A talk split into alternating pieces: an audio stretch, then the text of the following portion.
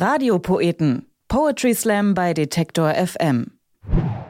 Es ist soweit. Wir sind angekommen bei der letzten Folge von Radiopoeten und dazu begrüße ich euch natürlich ganz herzlich. Ich bin Amelie Berbut und mit unserem heutigen Poetry Slammer findet diese Staffel ein würdiges Ende. Was mir aufgefallen ist, ist, ähm, und euch bestimmt ja auch, dass viele Slam-Poeten und Poetinnen einen Beruf teilen. Und zwar hatten wir hier mehrere studierte Lehrer, vor allem Deutschlehrer. Ähm, ja, das liegt ja auch nah, denn wer vor einer Klasse reden kann, übt schon mal für das Publikum und ja, Germanistik studiert studiert man ja auch vor allem dann, wenn die Liebe zum Wort schon da ist. Insofern ist es nicht ganz überraschend. Auch der heutige Slam kommt von einem Lehrer, genauer einem Deutsch- und Geschichtslehrer, Nick Salzflausen. Nick Salzflausen wurde 2014 baden-württembergischer Meister im Poetry Slam und im Folgejahr Vizemeister. Aus dieser Gegend kommt er übrigens auch. Und auch bei den deutschsprachigen Meisterschaften hat er mitgemacht und wurde Zweiter. Den Bühnenmenschen, den trennt er aber gerne vom Lehrer. Trotzdem ist er durchaus dafür, Poetry Slam auch mal im Unterricht Unterricht einzusetzen.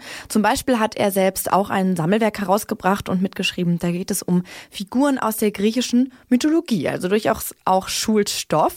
In seinem Text hier geht es jetzt allerdings um Schönheit, Lena Gerke und Butter in Bierteig. Und wer genauso gerne isst wie ich, der wird wahrscheinlich auch ziemlich lachen müssen. Im Auge des Betrachters von Nick Salzflausen. Was schön ist und was nicht, das ist eine Frage von Raum und Zeit. Hierzulande rennt man ins Solarium, in Japan dagegen wird möglichst blasse Haut bewundert. Heute wachst und rasiert man jedes blöde Härchen weg, in der Bronzezeit wäre man so halt einfach erfroren. Richtig schöne Beine mussten vor allem eins sein, vollständig durchblutet. Damals herrschte außerdem Mangel, da war es schön Fettpolster zu haben, also wohlgenährt und gesund zu sein. Heute hindert uns niemand mehr dran, jeden Tag ein Pfund Butter in Bierteig zu frittieren und mit Sauce Hollandaise zu Mittag zu snacken, also gilt vielen eher Schlankheit als schön. Und weil schön ist, was von vielen schön gefunden wird, fühlen wir uns von ihr angezogen und denken, da klemme ich mich dran, da mache ich Qualitätsbabys mit. So zu denken ist natürlich oberflächlich, aber schon irgendwie plausibel. Blöd ist das mit der Schönheit natürlich immer für die, die nicht so dran teilnehmen. Für den ultraschlanken Neandertaler mit den peinlich wohl definierten Bauchmuskeln zum Beispiel, der dafür immer von den molligen Jungs gemobbt wurde. Oder eben heute für Menschen, die nicht aussehen, wie sie denken, dass sie aussehen sollten. Das tut weh. Und leider hilft es dann einfach gar nichts, wenn man sagt, jeder Mensch sei schön. Weil das eben einfach nicht stimmt. Ich zum Beispiel bin jetzt nicht völlig unzufrieden mit mir, aber bei aller Selbstliebe sind weder meine bucklige Nase noch mein fleckiger Bartwuchs oder meine Männerbrüstchen oder meine kurzen Beine schön. Und das ist okay. Dafür krieg ich meine Läufe auch im letzten Billigflieger bequem verstaut. Hab du mal deine Modelstelzen, ich hab dafür zwei intakte Kniescheiben, wenn ich auf Malle ankomme. Klar frage ich mich manchmal, warum ich nicht so schlank und fit bin wie andere Menschen. Und dann klage ich zum Herrgott, wie ungerecht das doch ist. Aber der versteht mich nicht, weil ich Donauwelle und Pombeeren und Sprühkäse im Mund hab. Nochmal, es ist total subjektiv, wer und was schön ist. Oder hat ganz komische Prinzipien. Symmetrie soll ja schön sein, aber eben nur vertikal. Wenn du horizontal symmetrisch bist und dir so ein Kinn aus der Stirn wächst, ist das viel weniger sexy. Aber manche Leute haben, was das Äußere angeht, zur jetzigen Zeit am jetzigen Ort einfach mehr Fans als andere. Zum Beispiel Lena Gerke. Die hat die erste Staffel Germany's Next Topmodel gewonnen und verdient auch weiterhin ihr Geld damit, von vielen Leuten schön gefunden zu werden. Sie sagte neulich im Bahnmagazin-Interview, es sei eigentlich gar nicht so leicht, schön und berühmt zu sein, weil sie einfach keine Männer kennenlernt. Sie, Lena, sei ganz schüchtern, weil sie, die Typen, immer schon so viel über sie, Lena, wissen, sie, Lena, aber nichts über sie, die Typen. Ich habe aus diesem Grund jetzt mal eine Wikipedia-Seite über mich angelegt und an Lena geschickt damit die auch mal was über mich weiß und nicht mehr so schüchtern sein muss und mich endlich mal ansprechen kann. Wir wären voll das Dreamteam. Zusammen haben wir im Schnitt normal lange Beine. Sonst, liebe Lena, hätten wir zwei uns nicht so viel zu sagen. Du hältst Heidi Klum die Treue, ich halte sie für eine verachtenswerte Kackbratze. Das macht euch jetzt beide nicht hässlich, aber unattraktiv. Ich find's jedenfalls ärgerlich, wenn man sagt, alle seien schön weil man damit die Privilegien leugnet, die richtig schöne Menschen im Leben haben und die echten Kämpfe der weniger hübschen. Und weil man Schönheit damit viel wichtiger macht, als sie sein müsste.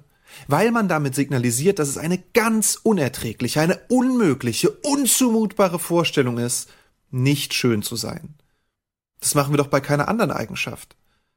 Wenn zum Beispiel jemand handwerklich überhaupt gar nichts auf die Kette kriegt und beim Wechseln der Glühbirne den Wasserkocher in die Luft jagt, dann sagen wir auch nicht, nee, du bist voll geschickt. Nur halt auf deine Weise. Lass dir nichts anderes einreden. Für mich bist du der größte Heimwerker der Welt. Ich will, dass genau du meine sauteure Stereoanlage verkabelst. Nein. Wir erkennen an, dass da eben jemand eine Qualität nicht so hat und eine andere dafür schon und dass das voll in Ordnung ist. Dass wir das bei Schönheit nicht aushalten, liegt daran, dass wir schön sein damit verwechseln, attraktiv, liebens- und begehrenswert zu sein. Aber je öfter wir sagen, Mensch, Brudi, ist doch alles ein soziales Konstrukt. Du bist voll schön. Und einen bestimmten Landstrich in Norditalien hättest du im 17. Jahrhundert jeder haben können. Desto mehr zementieren wir äußere Schönheit als diese eine Sache, die man eben besitzen muss. Dafür könnten wir uns aber ganz andere Qualitäten aussuchen. Empathie, Hilfsbereitschaft, Neugierde, Humor, Zielstrebigkeit, Nachsicht.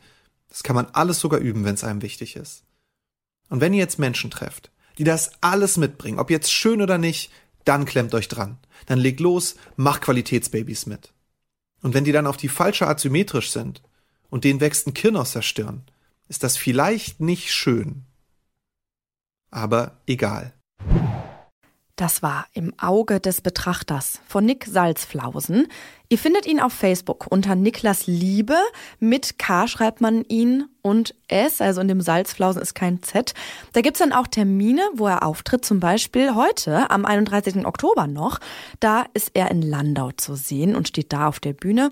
Und obwohl hier erstmal Schluss ist auf Detektor FM mit Radiopoeten, habe ich natürlich noch einige Termine für euch im November, wo man sich Poetry Slam live anschauen kann. Zum Beispiel am 14. 11. gibt es Poetry Slam in Fulda am KOZ-Kreuz. Dann am 16. findet der Kampf der Künste Slam in Lüneburg statt. Und am Welttoilettentag, ja, richtig gehört, den gibt es wirklich. Der ist am 21. November. Da gibt's den Viva Con Aqua Poetry Slam im Musasaal in Göttingen.